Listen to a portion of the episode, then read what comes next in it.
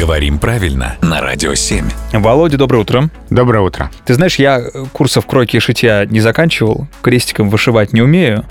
Э, Расскажи мне, что такое красная нить?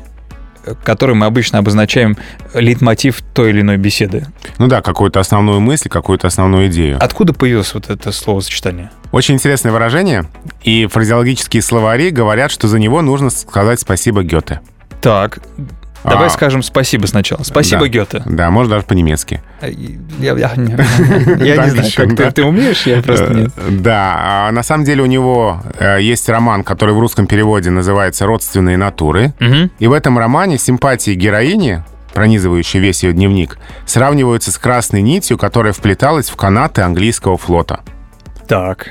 А при чем тут канаты? Потому что с конца 18 века во все канаты английского военного флота на фабриках вплетали во всю длину одну красную нить. И вот этот образ Да. а, Гёте использовал для того, чтобы а, какую-то идею, которая через весь дневник героини шла, вот он взял этот образ, и это выражение так и закрепилось в литературном языке. В немецком и в русском, соответственно. Просто прекрасно, красная нить. Интересно, сложно ли продеть красную нить в ушко иголки? Но об этом мы узнаем как-нибудь э, в следующем выпуске. Спасибо, Володя.